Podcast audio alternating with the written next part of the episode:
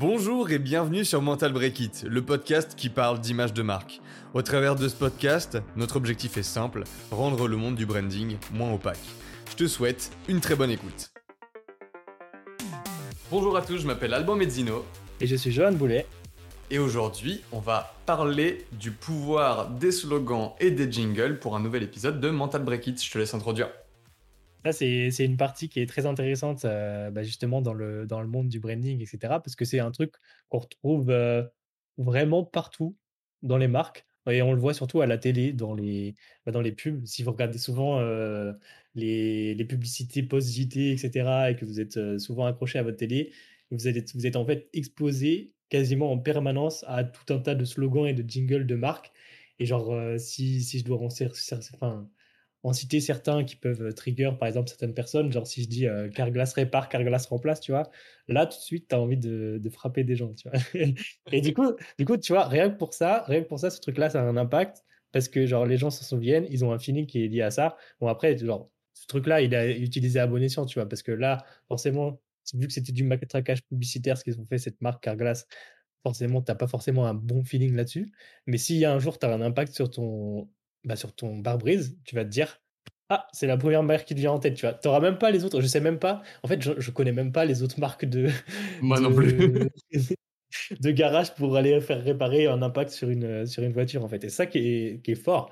Et du coup, c'est ça qui est intéressant avec les slogans et les jingles, c'est que bah, que ce soit du son ou juste des slogans écrits, etc., s'ils sont bien utilisés, ils peuvent être le meilleur atout pour votre marque.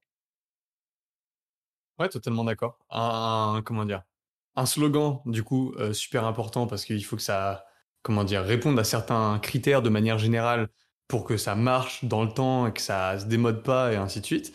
Il y a aussi, du coup, comme tu l'as dit, cet aspect de faut qu'il soit répété, ce truc-là. Donc, peut-être pas matraquer autant que Carglass, mais c'est comme d'hab, on en a parlé dans l'épisode précédent, utiliser le temps à son avantage. Euh, si vous choisissez un slogan, il y a, faut essayer de trouver un slogan qui va rester le plus longtemps possible, en fait. Parce que plus il reste, plus les gens plus ça marque les gens, plus ils s'en souviennent, et plus il y a de chances que du coup, avec votre marque, vous marquiez encore plus fort les esprits. Et du coup, il y a aussi ce truc de euh, qui dit slogan dit potentiellement genre euh, bah, pub et ainsi de suite à partir du slogan. Donc potentiellement il va être dit ce slogan-là.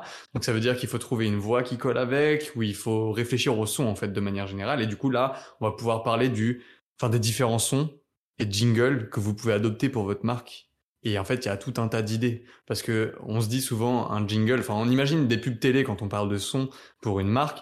Mais en fait, il y a des trucs débiles auxquels on pense jamais. Mais par exemple, quand vous recevez un tweet et que le son, enfin, que vous entendez le son de l'application, de la notification Twitter, ce son-là, il a été étudié pour être distinctif, différenciant, marqué, impactant, que ça reste dans votre tête et que au moment où vous l'entendiez, ça déclenche un truc positif chez vous qui dit, oh, de la dopamine, j'ai reçu un message, en fait. Et du coup, il faut étudier et respecter des codes là-dedans, aussi bien de manière euh, sonore que, euh, que textuelle pour les slogans en eux-mêmes, pour faire en sorte que votre marque ait de l'impact. C'est ça, parce que tout, en fait, tout ce qui est lié au son, et même à l'image, hein, de toute façon, le but, c'est de créer, enfin, c'est de gérer l'image, etc. Mais tout ce qui est lié au son, ça va créer justement des trucs qui vont déclencher plein de, psychologiquement, ça va déclencher plein de sortes de, de process dans votre cerveau. Et dès que vous avez entendre quelque chose, vous allez forcément le rattacher à quelque chose qui soit visuel ou alors à des souvenirs que vous avez euh, eu euh, par rapport à ce son-là. Par exemple, euh, si on fait un blind test avec que des, des sons de slogans, etc., je pense qu'il y a beaucoup de gens qui peuvent deviner de quelle marque on parle juste en entendant un son. Et par exemple, genre, moi, il y a une signature sonore que je trouve très, très efficace et qui, qui impacte vraiment, c'est celle de Netflix, parce qu'en gros, à chaque fois que tu lances mmh une, tu lances ta vidéo, que tu lances ta, série, ton film, et bah, tu as ce petit truc, ce petit tadam, qui va te mettre direct dans le mood. En fait, il va déclencher dans ton cerveau d'une sorte, je sais pas, je sais pas si c'est de la dopamine ou quoi, etc. J'ai pas les termes techniques et tout, mais en tout cas, ça va déclencher quelque chose qui va te mettre dans le mood de, ok, là, je vais regarder une série, je vais prendre du plaisir, donc c'est cool.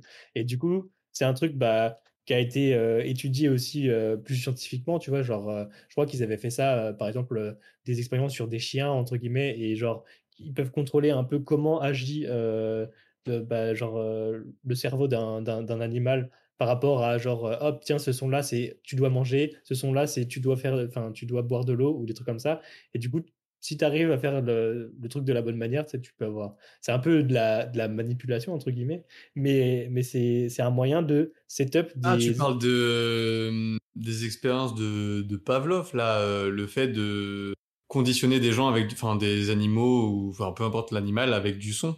Ouais, bah ouais, ça, ça, ça, ça revient au conditionnement, ouais, c'est ça.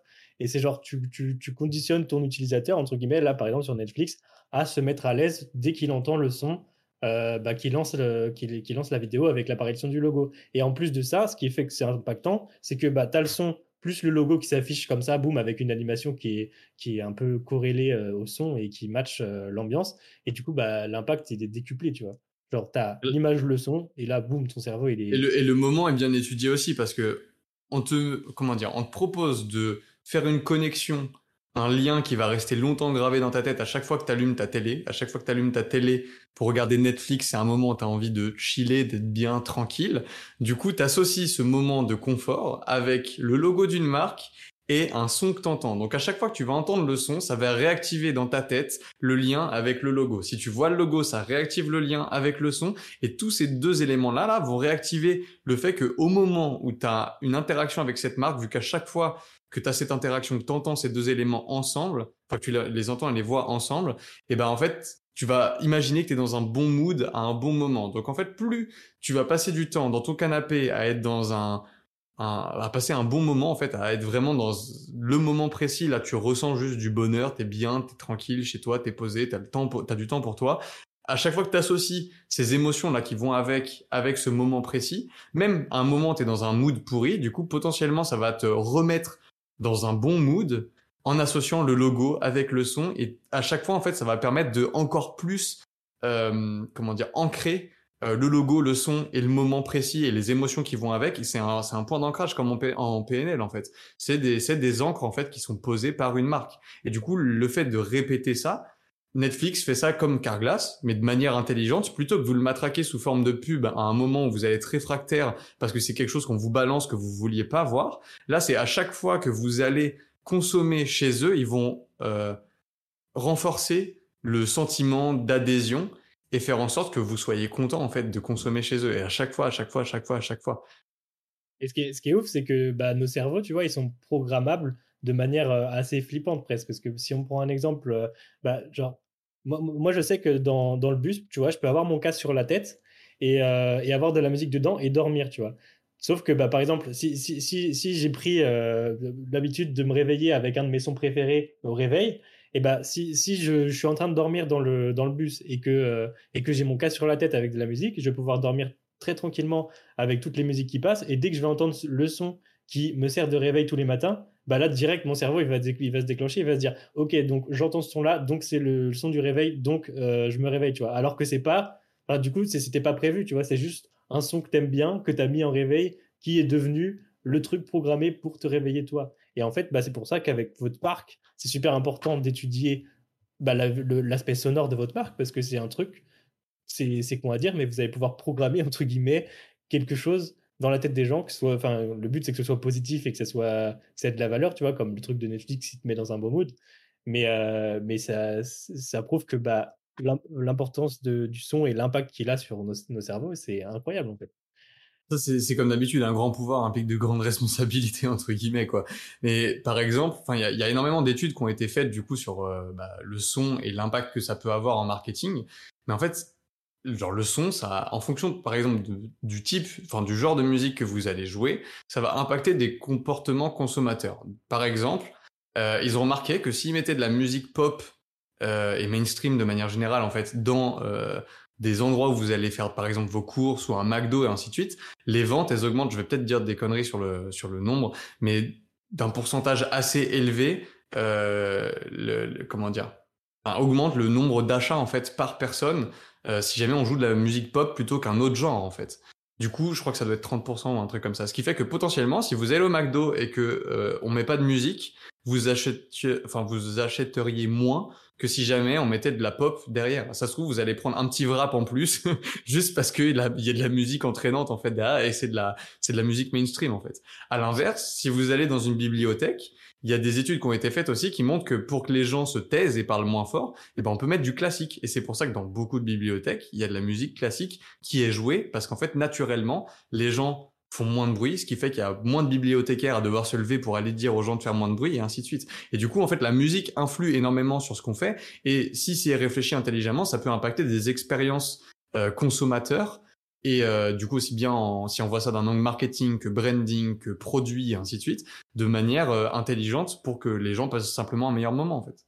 Ça impacte toute l'expérience au global, parce que tu vois, à l'inverse, tu vois, on va pas prendre la bibliothèque, on va prendre un milieu très bruyant, mais tu arrives dans un stade de foot, on te met du classique et on t'annonce l'entrée des joueurs, tu vas te dire, ok, c'est bizarre, genre, euh, le mood, il est pas bon, tu vois, genre, as, quand, quand, tu rentres dans un stade où tu sais qu'il va y avoir du sport, qu'il va y avoir euh, une confrontation entre deux équipes ou des trucs comme ça, tu as envie qu'il y ait de la musique qui te hype, de la musique dynamique. Bah, sauf si c'est du classique épique, tu vois, là, ça marche. Oui, bah voilà, si c'est du classique épique, encore ça peut marcher, tu vois, mais en fait, il faut qu'il y ait un rythme et qu'il y, y a, quelque chose derrière.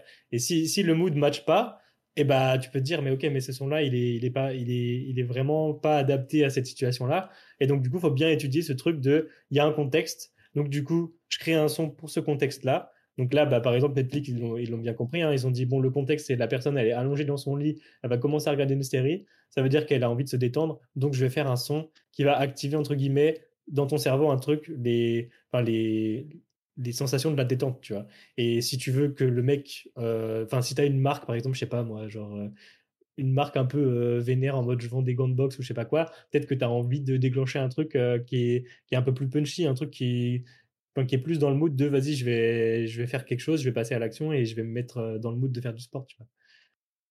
Et en fait, on peut dire ce qu'on veut, comme d'habitude, on reste des animaux, même si on a envie de croire qu'on est des êtres rationnels, et on est juste tout le temps géré et conditionné par nos émotions, en fait. Ce qui fait que, et c'est là où du coup le slogan va rejoindre le son, c'est que ce qui se cache derrière tout ça, à chaque fois, c'est essayer de trouver quelque chose de presque tribal qui fonctionne de manière émotionnelle en fait. Le slogan de Netflix marche de manière tribale. Quand vous l'entendez, il n'y a pas besoin de réfléchir et d'analyser le son.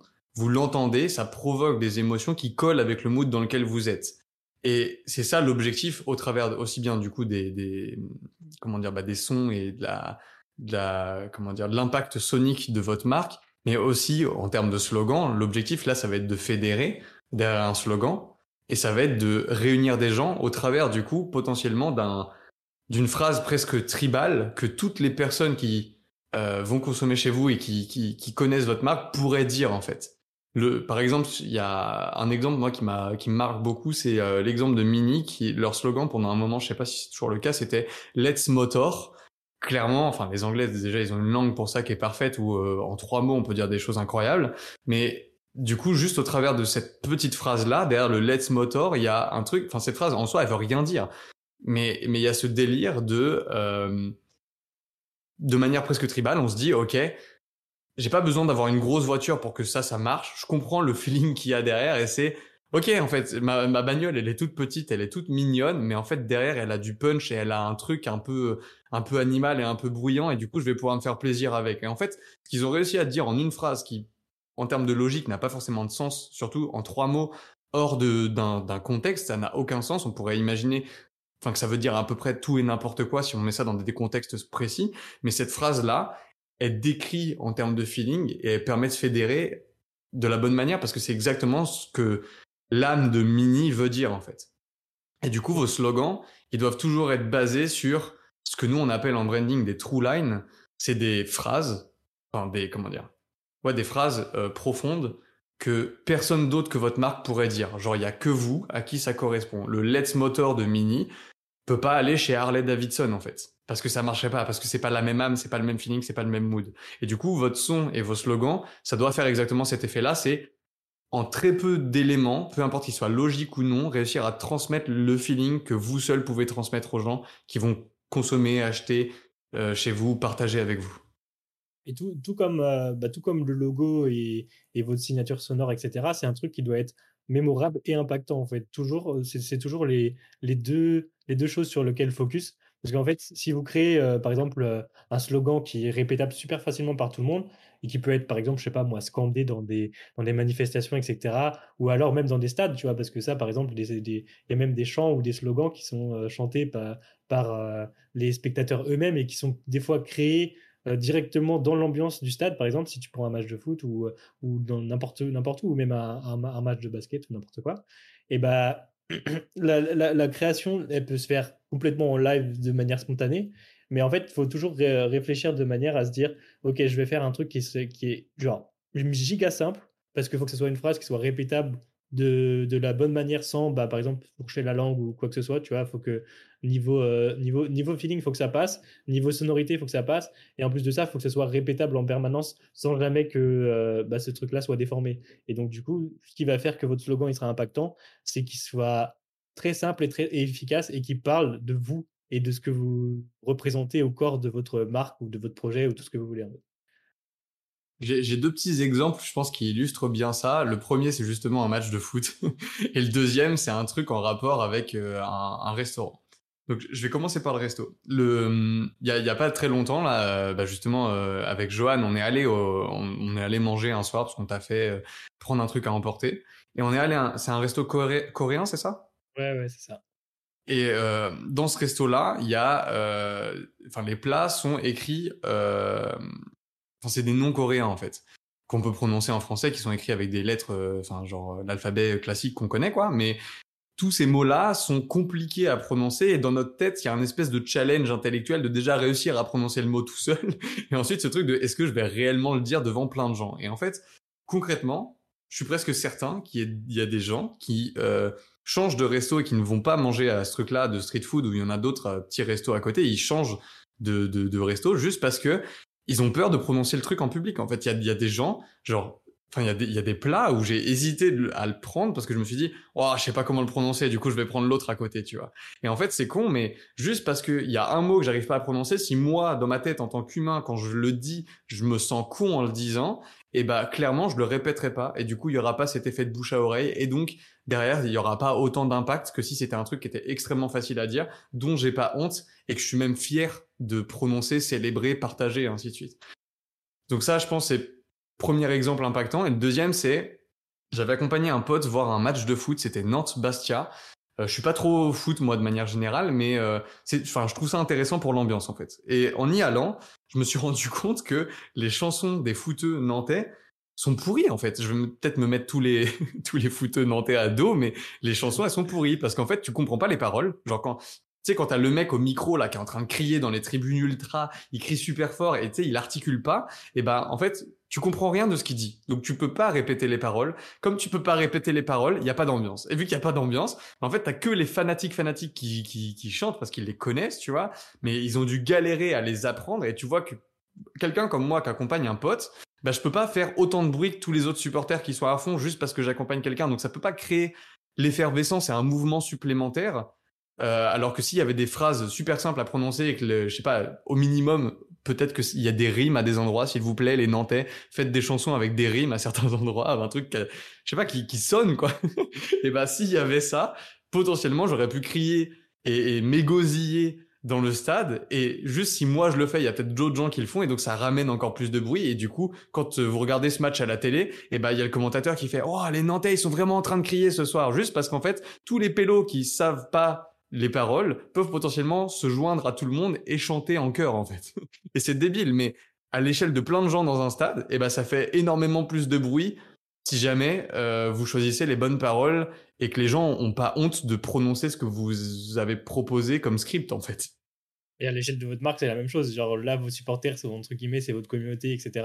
Donc s'ils arrivent à scander un peu votre slogan et qu'il y a vraiment une utilité et que ça peut euh, justement fédérer une communauté autour de ça, c'est juste parfait en fait. C'est pas forcément le but euh, principal de, tout ça, parce que par exemple, la signature sonore de Netflix, c'est pas forcément pour fédérer une communauté, c'est plus pour euh, associer un moment à un, son. Mais si vous avez un slogan, bah, c'est un truc auquel, genre justement, vous pouvez créer une communauté qui va dire, ok, bah, ce slogan, il me parle, je peux parler de ce slogan et le répéter aux gens, donc du coup, je vais m'attacher à ça, et du coup, je fais partie de cette communauté qui supporte cette marque.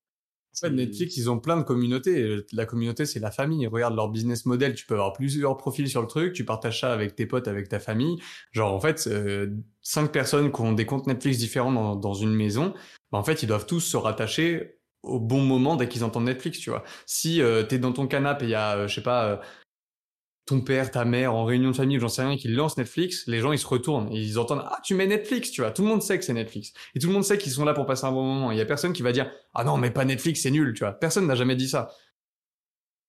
À part si t'es dans un mauvais mode et que t'as pas envie, quoi. Mais... oui, ou à part si tu préfères Amazon Prime. Enfin, peu importe les marques que tu préfères, tu vois, on pourrait toutes les citer. Mais concrètement, il y a ce truc de personne va remettre en question le truc en soi. Ils vont peut-être changer de plateforme pour aller voir un concurrent et ça, c'est classique. Mais euh, il n'y a, a, pas ce truc de euh, je déteste ce son. Il y a personne qui, j'ai jamais entendu personne dire je déteste euh, le l'identité sonore de Netflix en fait. Et les gens réfléchissent même pas. En fait. sonores, il y a plein d'identités sonores que des gens peuvent détester. Tu vois, par exemple, celle de Carglass répare, Carglass remplace. Tu vois. Ah oui, tu bah peux oui. Dire, tu peux dire, j'ai pas, j'ai pas envie d'écouter ce truc-là. Genre, je plus, je, je, veux, je veux pas en fait. C'est trop. pour, pour, moi, un beau design bien fait, quand je dis design, ça peut être aussi bien sonore que visuel et ainsi de suite. C'est un design que tu remets pas en question. T'oublies qu'il est là et tu utilises juste le truc. Tu vois. Et c'est ce que fait Netflix et c'est pour ça qu'ils ont autant de réussite, je pense entre guillemets. Donc, si vous voulez. Euh augmenter un peu l'impact de votre marque et penser euh, le truc au-delà du visuel, on vous conseille de vraiment vous pencher sur euh, bah, justement le slogan et les jingles. Pour vous... Enfin, de toute façon, tout ça, c'est prévu hein, entre guillemets dans la stratégie de marque, etc. Donc, si vous, si vous travaillez un jour avec, euh, avec des gens qui travaillent dans le branding, c'est quasiment une étape qui est obligatoire. Mais du coup, essayez de, de réfléchir là-dessus et de prendre un peu de recul et de vous dire, ok, c'est un truc important à prendre en compte. Totalement d'accord, on s'arrête là-dessus.